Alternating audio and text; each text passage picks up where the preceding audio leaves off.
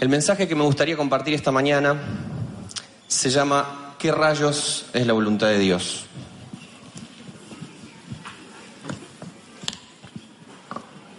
Porque si ustedes ya se decidieron por Jesús y están seguros, seguras de que no quieren seguir otro camino, de que ese es el camino en el que van a estar caminando el resto de su vida, de que saben que eso los marca y de que no hay vuelta atrás de esto, si ustedes están en ese punto, es muy probable que la preguntita de qué rayos es la voluntad de Dios los aturda un poco.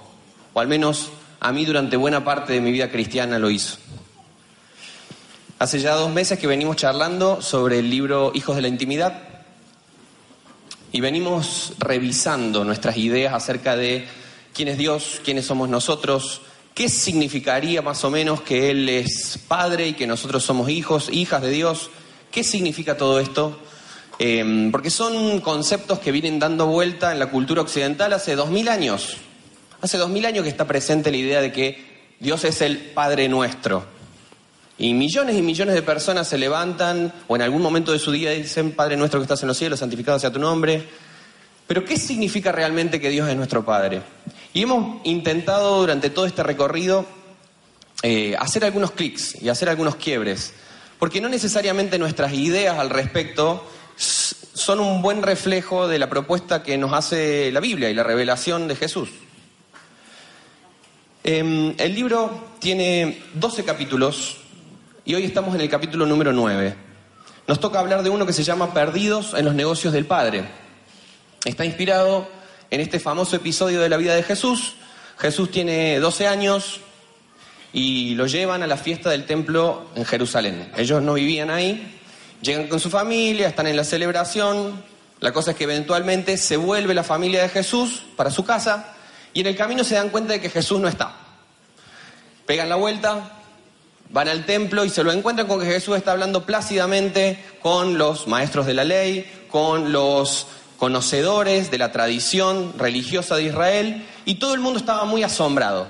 Todo el mundo estaba muy asombrado de este pibito de 12 años que la tiene clarísima lo que tiene que estar haciendo eh, sin embargo, María eh, está primero desconcertada y segundo recaliente, porque básicamente Jesús se quedó ahí, se tendría que haber ido con ellos y le dice, che, loco, te colgaste, te estamos buscando hace un montón de tiempo, ¿qué onda vos? No puedes dejarnos así en banda a tu familia. Y Jesús, en un momento muy turned down for what, le dijo, madre, en los negocios de mi padre estar. ¿Sí? Jesús dice, tengo que estar en los negocios de mi padre, ¿Sí? Ahí se, produce un juego de palabras porque técnicamente su padre era José, que estaba ahí. Pero Jesús dice, en realidad, mi padre es el Padre de los cielos y yo tengo que estar en los negocios de él. El libro nos hace la invitación a que cada uno de nosotros podamos hacer este mismo camino que hizo Jesús. Básicamente perdernos en los negocios del Padre. Y que cuando otra gente nos busque para decir, esto es lo que vos tendrías que estar haciendo, esta es la vida que vos tendrías que estar viviendo. Cuando nuestros propios mambos mentales, cuando nuestras propias, em, nuestros propios sueños o nuestras propias proyecciones nos digan, esto es lo que vos tendrías que estar haciendo, el libro nos invita a que tomemos el camino de Jesús y que nos perdamos en los negocios del Padre. ¿sí? No nuestros propios sueños, no nuestros propios anhelos, nuestras propias proyecciones de quién tenemos que ser, tampoco escuchar las voces de los demás que nos dicen anda para acá o anda para allá, sino escuchar la voz del Padre que nos está llamando a hacer ciertas cosas. El libro nos invita a perder el interés por todo eso y a dedicarnos a la voluntad de Dios.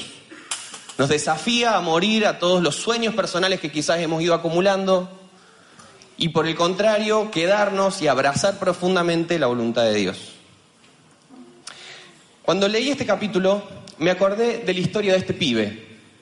Se llama Giovanni di Pietro Bernardone. Es un muchachito que vivía en un pueblito de la Toscana, en el centro norte de Italia. Y era un chico que, un chico bien, digamos. Tenía muchos recursos.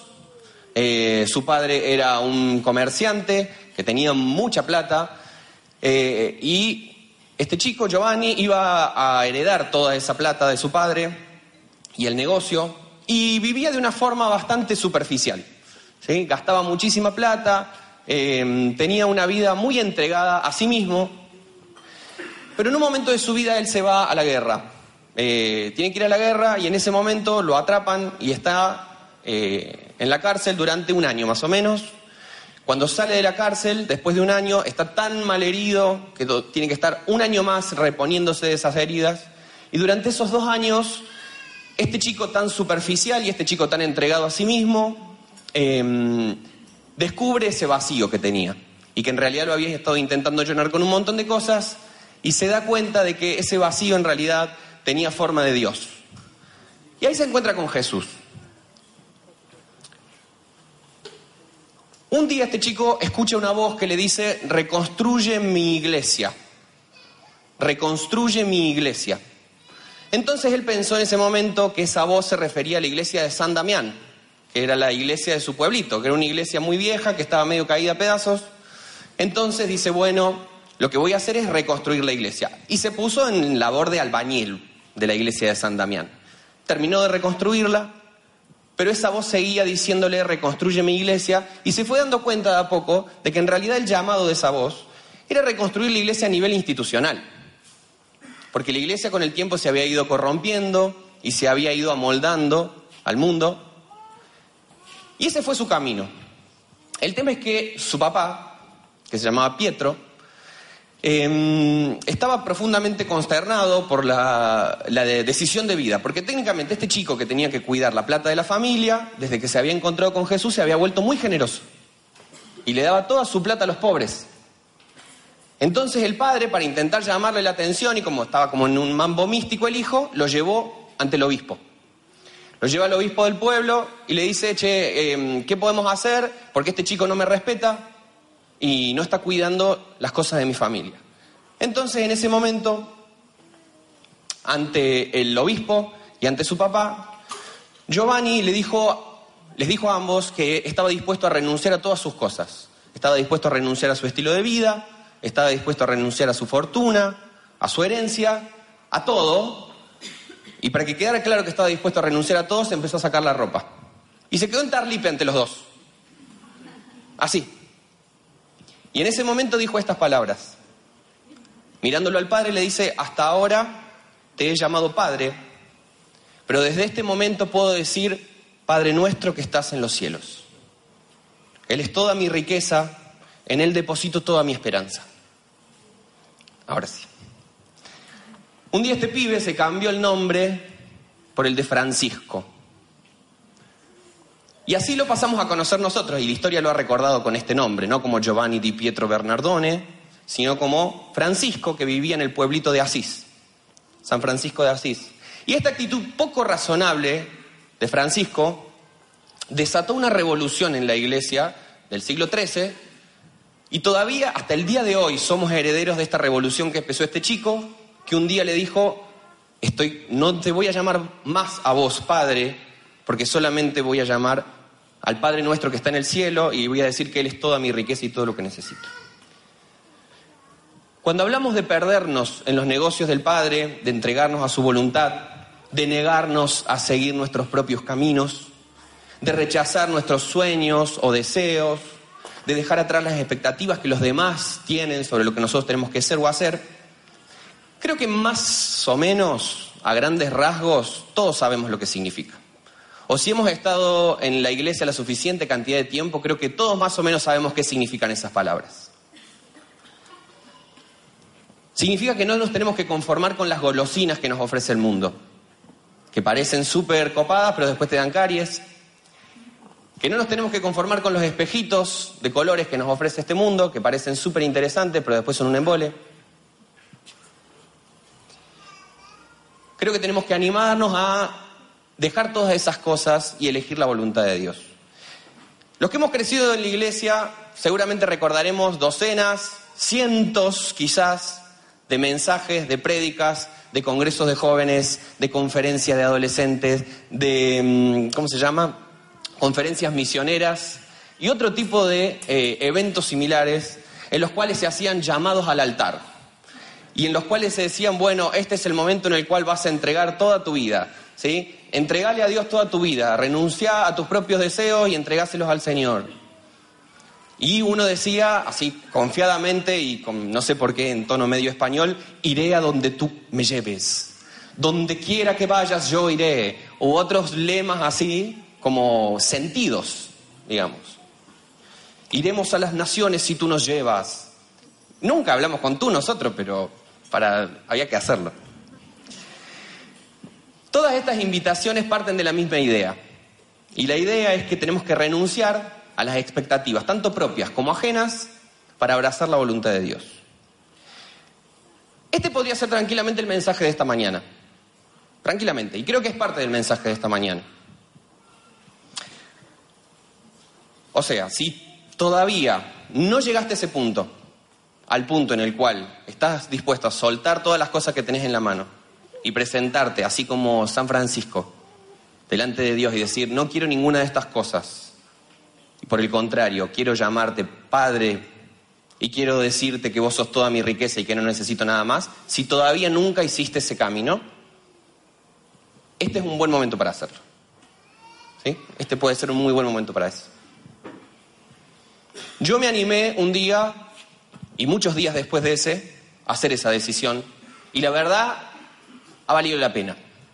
Cada día, cada alegría, cada tristeza, cada éxito y cada fracaso ha valido la pena haber tomado esa decisión. Creo que hasta acá estamos en el, punto cero. Pero me parece que si nos ponemos a hurgar un poquito más en el tema, tengo la impresión de que hay una problemática de fondo con todo esto. Porque cuando empezamos a hablar de la voluntad de Dios y entregarnos a la voluntad de Dios, las cosas se empiezan a poner un poco raras. Y se empiezan a poner así como nubladas. Y hay una niebla que nos recorre. Voluntad de Dios. Es como una especie de término místico hablar de voluntad de Dios. Como una categoría reservada para los sayayines de la fe, para los neo de la espiritualidad, para las capitanas Marvel de la oración. Solamente hay unos pocos iniciados en los misterios.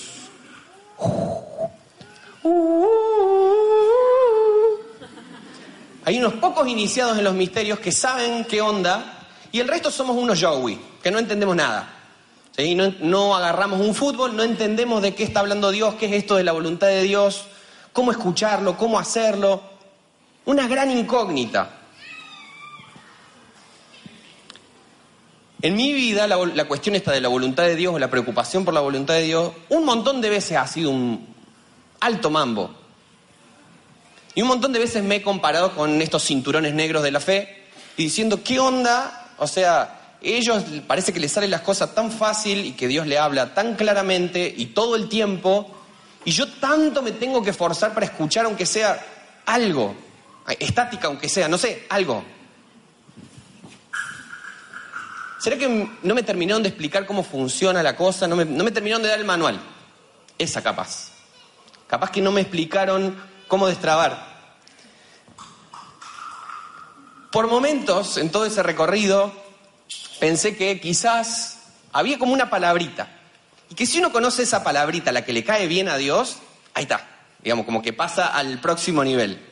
Como, capaz que Dios lo que quiere es que yo le llame Jehová de los ejércitos. Y si yo le digo esa palabra en el momento justo, ahí va a suceder, digamos, como hace falta como la llavecita como para que se abra el tesoro.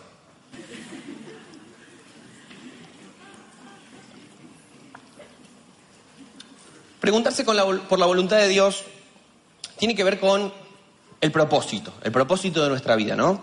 ¿Qué vamos a estudiar? ¿De qué vamos a trabajar? ¿Dónde vamos a vivir? ¿Cuál va a ser nuestro ministerio? ¿Cuál va a ser eh, nuestro camino en la vida? ¿Tenemos que comprar o no comprar la casa? ¿Cambiamos el auto o no cambiamos el auto? Pero quizás, sí, me dicen ahí. Eso se sintió como una confirmación espiritual. Eh, pero quizás no haya un tema donde la voluntad de Dios aplique más que en la cuestión de la pareja. Como, no sé si se acuerdan, pero Luis Palau tenía un libro que se llamaba ¿Con quién me casaré? El éxito de ventas. ¿con quién me casaré? ¿no? Y toda esa pregunta traía aparejada un montón de ansiedad y un montón de frustración. Porque la idea de fondo es que la voluntad de Dios tiene un timing muy preciso. Y si uno, por X razón, porque estaba distraído, porque es un moquero, se corrió, te perdiste el timing. ¿Sí?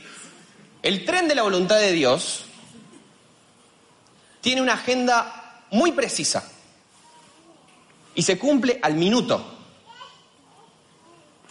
Y si uno quiere estar en la voluntad de Dios, tiene que seguir al pie de la letra ese tiempo. Hay una carrera para mí, hay un trabajo para mí, hay una casa para mí, hay amigos que yo tengo que tener y ciertamente hay una persona para mí. Y si por alguna razón yo no hice en el segundo adecuado cada una de esas cosas, me quedo varado. Me quedo varado así en la pampa y en la vía, ¿sí? Esperando un próximo tren que no va a pasar jamás. Porque el tren tuyo era ese y te lo perdiste. Uno se queda como en el limbo, en el limbo de la voluntad de Dios. Como Neo, en la escena en la que se queda en el subte en el limbo y va a un lado para el otro y vuelve a salir en el mismo lugar y nunca termina de salir. ¿Sí? Se pasó el tren, no te subiste a tiempo, te pido mildis. La voluntad de Dios en vez de ser una invitación, en vez de ser un regalo, algo que se va descubriendo en el camino, al menos yo durante mucho tiempo lo viví como una presión inmensa. Porque si se te pasó el tren, tu vida ya no va a tener más propósito ni sentido. Y quizás si ustedes han sido cristianos la suficiente cantidad de tiempo, es muy probable que en algún o en algunos momentos de su vida hayan entrado en esta persecuta. ¿Será que estoy yo, se me pasó el tren? ¿Será que yo ahora mismo estoy haciendo lo que tenía que hacer justo para este segundo? ¿Están alineados mis relojes con los del relojero universal? o por el contrario, quedé fuera de órbita? Para responder un poco estas preguntas, me gustaría que miremos a Jesús, como para responder todas las preguntas, básicamente. ¿Qué podemos aprender de la forma en la que Jesús vivía la voluntad de Dios? ¿Qué significaba para Jesús estar perdido en los negocios del Padre? ¿Tenía Jesús una agenda minuto a minuto? que le iba diciendo lo que tenía que hacer en clave mesiánica? Vamos a leer una escena. Acompáñenme a buscar Juan capítulo 2, versículos del 1 al 11. El cuarto evangelio, Evangelio de Juan, capítulo 2, versículos del 1 al 11. Esta es una historia muy famosa, es la historia de las bodas de Caná solamente se encuentra en el cuarto evangelio y nos cuenta el que pareciera ser el primer milagro público de Jesús. Dice así, al día siguiente se celebró una boda en la aldea de Caná de Galilea. La madre de Jesús estaba presente y también fueron invitados a la fiesta Jesús y sus discípulos. Durante la celebración se acabó el vino. Entonces, la madre de Jesús le dijo, se quedaron sin vino. Apreciada mujer, ese no es nuestro problema, le dijo Jesús. Todavía no ha llegado mi momento. Sin embargo, su madre le dijo a los sirvientes, hagan todo lo que él les diga. Cerca de ahí había seis tinajas de piedra que se usaban para el lavado ceremonial de los judíos. Cada tinaja tenía una capacidad de entre 75 a 113 litros. Jesús le dijo a los sirvientes, llenen las tinajas con agua. Una vez que las tinajas estuvieron llenas, les dijo, ahora saquen un poco y llévenselo al maestro de ceremonias. Así que los sirvientes siguieron sus indicaciones.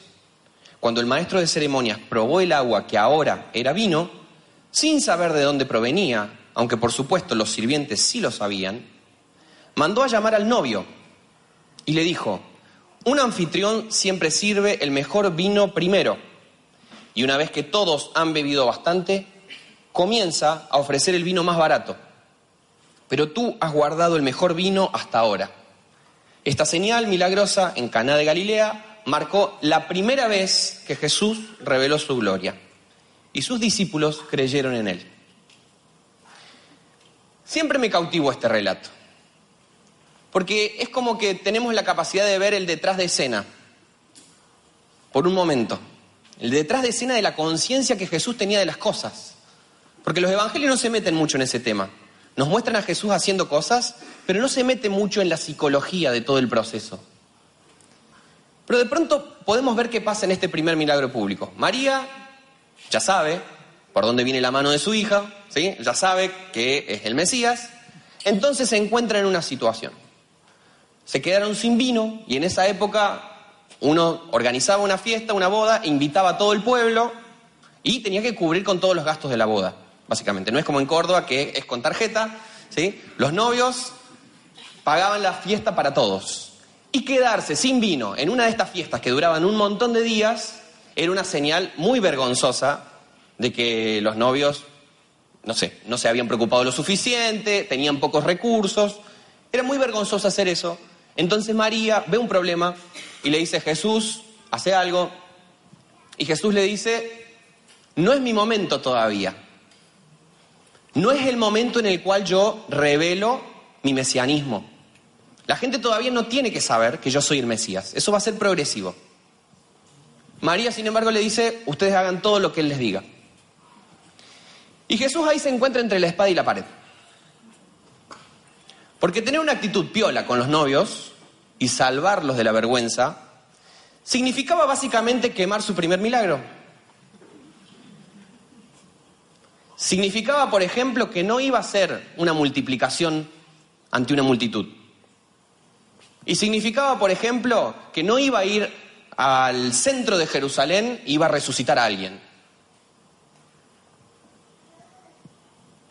Su milagro iba a ser como así, eh, de segunda categoría, ¿no? Como iba a extender más la fiesta, mortal, digamos. Una fiesta de casamiento más, en un pueblito perdido, Caná de Galilea, en el medio de la nada.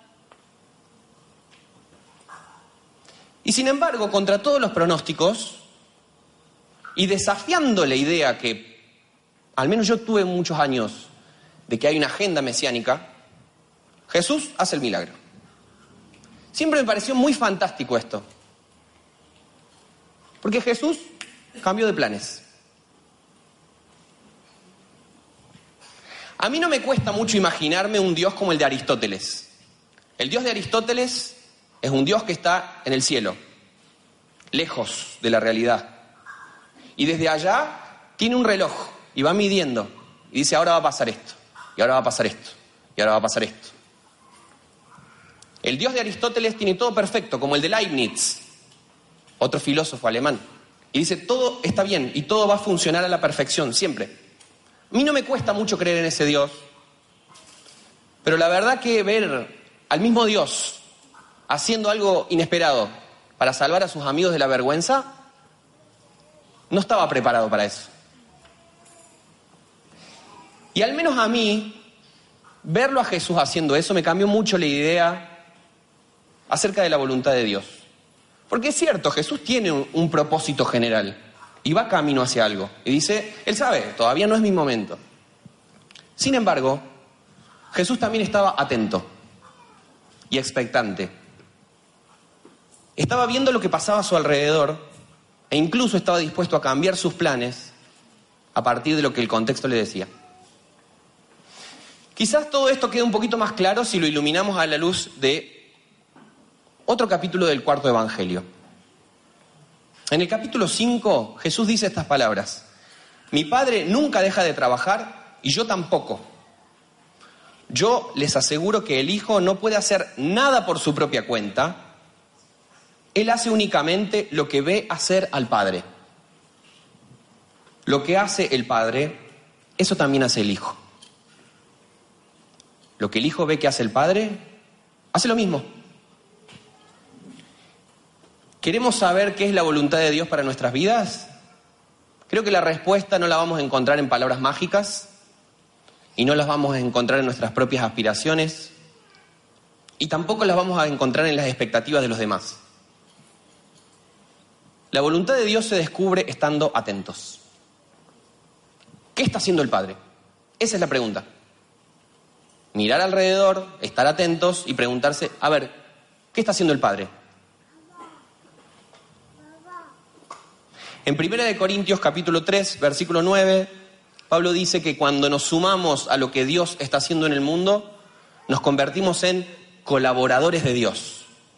Y a mí me parece una idea fascinante el hecho de que cualquiera de nosotros pueda convertirse en colaborador de Dios. Blando. Y la palabrita que usa Pablo para hablar de colaborador es sunergos en griego. Y es la misma palabrita que nosotros sacamos nuestro término sinergia. O sea que cuando nosotros nos sumamos a lo que Dios está haciendo en el mundo, entramos en una relación sinérgica con Dios. Imagínense eso. El mismo que creó todo lo que existe, entra en una relación sinérgica con nosotros. Cuando entendí ese principio, la culpa al respecto de la voluntad de Dios desapareció. Porque dejó de ser algo reservado solo para los cinturones negros de la fe. Y también desapareció la idea de que la voluntad de Dios es como un tren y si te la perdiste, estás hasta las manos. Porque como dice Jesús, el Padre nunca deja de trabajar. El Padre siempre está haciendo cosas. El Padre tiene un ramal de trenes en todas las direcciones. Hacer la voluntad de Dios significa estar atentos a lo que Él está haciendo en el mundo y sumarnos a su trabajo. Básico. Y lo genial de Jesús es que Él podía ser hijo de Dios y vivir en perfecta comunión con Dios y estar en la perfecta voluntad de Dios, haciendo todo tipo de cosas. Eso me parte la cabeza. Porque nosotros imaginaríamos que ser hijo de Dios es hacer solamente ciertas cosas y ser el Mesías es estar dedicado solamente a ciertas cosas y decir ciertas palabras y juntarse con cierta gente. Jesús era hijo de Dios cuando sanaba, pero también cuando comía con sus amigos. Jesús era el Mesías cuando daba sermones, como el Sermón del Monte, pero también cuando andaba en bote, porque tenía que cruzar de un lado al otro. Jesús era el Hijo de Dios cuando resucitaba a gente, pero también cuando se reía y también cuando lloraba. Jesús era el Mesías cuando iba al templo pero también cuando se iba a una boda, perdida, en el medio de la nada. Jesús era el Mesías y el Hijo de Dios cuando compartía la Santa Cena, la última noche antes de ser crucificado. Pero también todas las veces que compartió los santos almuerzos y los santos desayunos y las santas meriendas con sus discípulos. Y él siempre era el Hijo de Dios. Me parece fantástico que Jesús tenía la capacidad de hacer visible el reino de Dios en cualquier lugar. No solamente en el ámbito del templo, no solamente al pronunciar ciertas palabras, no solamente al hacer ciertas cosas. Jesús llevaba el reino de Dios a todos lados. Si el Padre nos adoptó y se nos dio una nueva identidad, y si nos dio vida, y si nos hizo dignos, nos dignificó, y si nos dio esperanza, y si nos hizo libres, y si nos rescató de la depresión, o de los vicios, o simplemente de ser personas totalmente autocentradas. La pregunta que nos tenemos que hacer es qué vamos a hacer con esa vida que recibimos. ¿Qué vamos a hacer nosotros con algo que recibimos y no era nuestro? Y creo que la respuesta puede ser muy sencilla. Vivir con agradecimiento.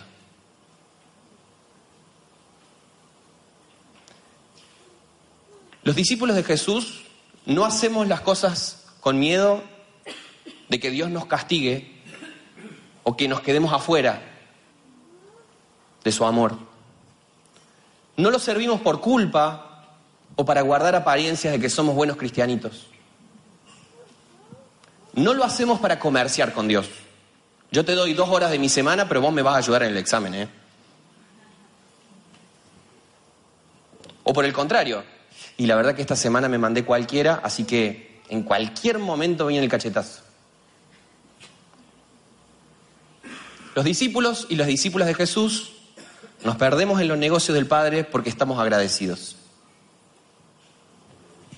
Porque Él hizo algo tan grande, tan fuerte, tan poderoso, tan dulce, tan tierno, tan irrepetible en nosotros, que no nos queda otra actitud más que la gratitud. Como dice Pablo, de gracia recibiste, ahora ustedes den de gracia. Hay un periodista norteamericano que se llama Philip Yancey, que me gusta mucho, y se puso a estudiar la palabrita griega caris, que es la que nuestras Biblias traducen por gracia. Y descubrió algunas cosas muy buenas, como por ejemplo que gracia tiene la misma raíz que gratis. Es la misma raíz, gracia y gratis. Lo que se recibe por gracia no tiene precio. Y también tiene la misma raíz que agradecimiento o gratitud. Porque esas son las actitudes que tienen aquellos que recibieron la gracia. Y los que no valoran la gracia son ingratos. O peor aún, desagradecidos o desgraciados. Dedicarse a los negocios del Padre significa devolver lo que recibimos por gracia en forma de gratitud. Y eso puede suceder en el ámbito de la iglesia, con nuestros hermanos, con nuestras hermanas, en actividades, en el pixel, en el servicio, en la iglesia, pero también sucede en cualquier otro lugar, como Jesús. ¿Se acuerdan la parábola del hijo pródigo? Que el padre, hablando con el hermano mayor, le dice, todo lo que yo tengo es tuyo. Todo lo que tengo es tuyo. Es como esa escena del Rey León. Mira, donde dé tu vista, todo esto es tuyo. El Señor nos invita a sentir que todas las cosas, las más espirituales y las más superficiales, todas son parte del reino. Jesús podría haberse quedado tranquilamente en el templo de Jerusalén. Sin embargo, salió a buscar a Dios por los caminos polvorientos de Palestina. Y ese camino lo llevó por lugares insospechados para un Mesías. Y le decían que él era amigo de prostitutas, era borracho, porque estaba mucho tiempo con gente y se la pasaba comiendo y hablando con sus amigos. Jesús nos muestra y nos enseña que Dios está todo el tiempo haciendo cosas. Y que si queremos estar en su voluntad, lo que tenemos que hacer es estar atentos. Y preguntarnos, ¿qué está haciendo el Padre ahora? Mucho tiempo la Iglesia hizo esta distinción entre el clero y los laicos. El clero son los profesionales de la fe los sacerdotes, los obispos, los pastores que se dedican a eso, el clero. Y por otro lado está los laicos, el pueblo, que digamos que son cristianos también, pero nunca en este nivel que tiene el clero, los profesionales. Sin embargo, hace 500 años los reformadores empezaron a decir, esto no es así. Esta distinción entre el clero y los laicos no hace justicia al mensaje del Evangelio. Porque el mensaje del Evangelio dice que todos nosotros somos sacerdotes delante de Dios. No hay unos pocos sacerdotes que nos llevan hacia Dios. Todos nosotros somos sacerdotes que tenemos entrada al trono de Dios por igual. No hay profesionales de la fe.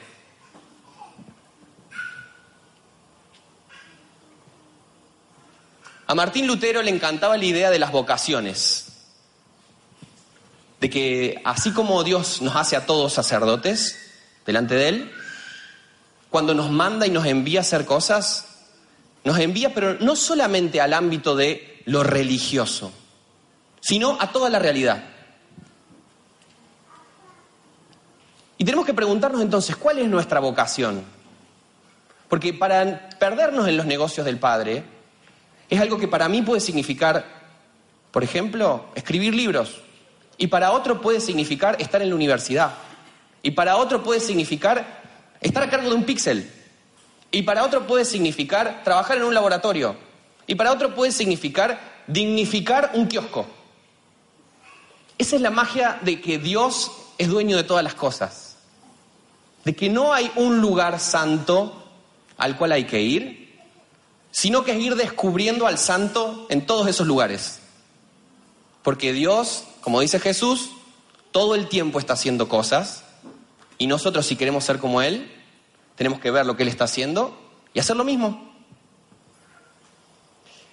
Uno podría pensar, bueno, yo ya nací de nuevo, yo ya me encontré con Dios, ya lo tengo en mi corazón, ya soy un cristiano, participo en una comunidad, bueno, ahora lo que tengo que hacer es salir. Ya tengo toda la energía que necesito para salir por el mundo, haciendo justicia, llevando amor, cambiando el mundo para bien, trabajando por un mundo mejor. Todos estos días estuve pensando mucho en esto, me, dio vuelta mucho la cabeza, acerca de qué hacemos una vez que recibimos la vida nueva, qué hacemos para vivir esa vida. Porque está buenísimo sabernos hijos e hijas del Padre. Y saber que donde sea que vayamos, el Espíritu está acá adentro y viene con nosotros. Pero me di cuenta en mi propia vida que esto podía traer una complicación, una limitación. Me imagino esta metáfora. Imaginen que Dios es agua.